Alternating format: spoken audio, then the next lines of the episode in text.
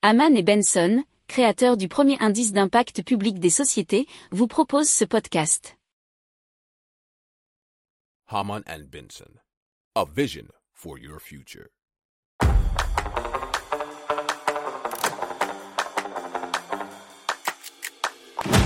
Économie, tech et innovation, hydrogène, énergie. Le journal des stratèges. Présenté par Boris Kahl. Bonjour à tous et bienvenue dans le journal des stratèges. Aujourd'hui, on va vous parler d'énergie partageable, d'un smartphone qui va devenir un thermomètre, de voitures télécommandées livrées à domicile et de la NASA qui transforme l'urine des astronautes en eau potable. Vous écoutez le journal des stratèges numéro 382 et ça commence tout de suite.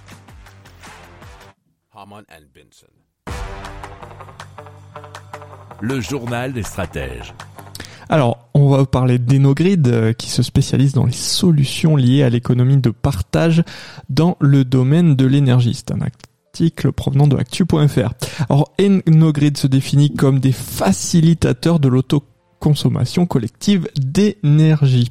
Leur objectif, c'est de permettre aux particuliers, professionnels et collectivités de partager l'énergie produite, notamment par des panneaux solaires ou des petites éoliennes, et cela via le réseau public. Alors Enogrid a développé un logiciel interne qui permet de suivre les consommations énergétiques et ensuite de les optimiser.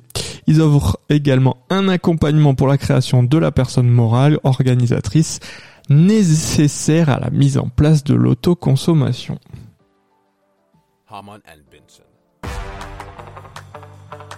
Le journal des stratèges.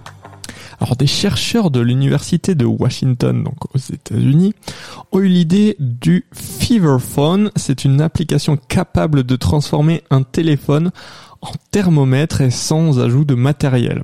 C'est positiver.fr qui nous l'explique. Alors ils utilisent en fait l'écran tactile du téléphone et les capteurs de température de la batterie pour recueillir des données qu'un modèle d'apprentissage automatique utilise ensuite pour estimer la température corporelle de n'importe qui. Alors ces capteurs mesurent la température de l'air et l'augmentation de la chaleur jusqu'à ce que le téléphone touche le front du patient. Alors les premiers tests menés sur une trentaine de personnes se sont tous révélés pertinents avec une marge d'erreur moyenne de 0,2 degrés comparée à l'utilisation d'un thermomètre grand public. Alors Feverphone n'a été testé que sur trois modèles de téléphone et n'est pas encore accessible au grand public. L'objectif est d'optimiser les résultats avant de rendre l'application compatible avec le plus grand nombre de terminaux possible.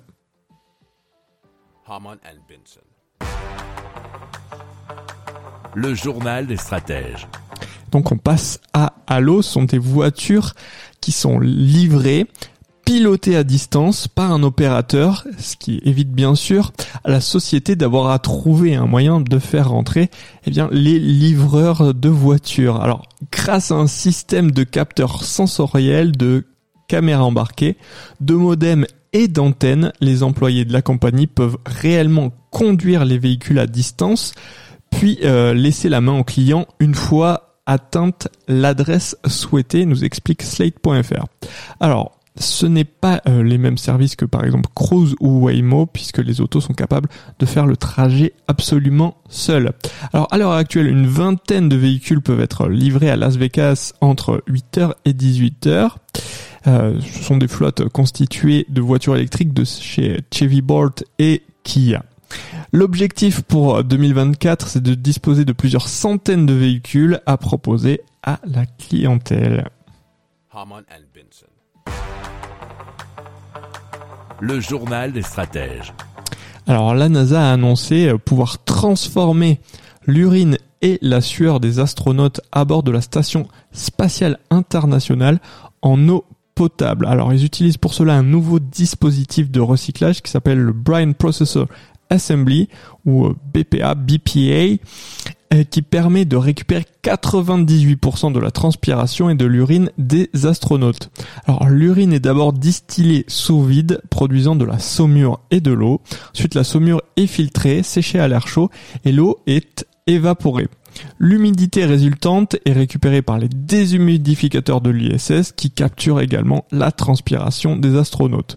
Alors l'eau obtenue à partir de l'urine et de la sueur est ensuite assainie par le Water Processor Assembly, euh, WPA, WPA, un réacteur catalytique et une dose d'iode. Alors sa pureté est surveillée par des capteurs pour garantir qu'elle soit propre et potable. Alors la NASA insiste sur le fait que l'eau est ainsi euh, plus propre que l'eau terrestre que nous pouvons consommer. C'est ce que nous expliquait euh, Geo.fr dans son article. Le journal des stratèges.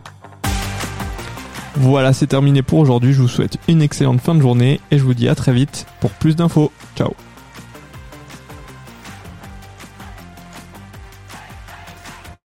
Pour approfondir ces sujets, abonnez-vous à la newsletter de Haman et Benson et écoutez nos autres podcasts que vous retrouverez dans les notes de l'émission ou sur notre site internet.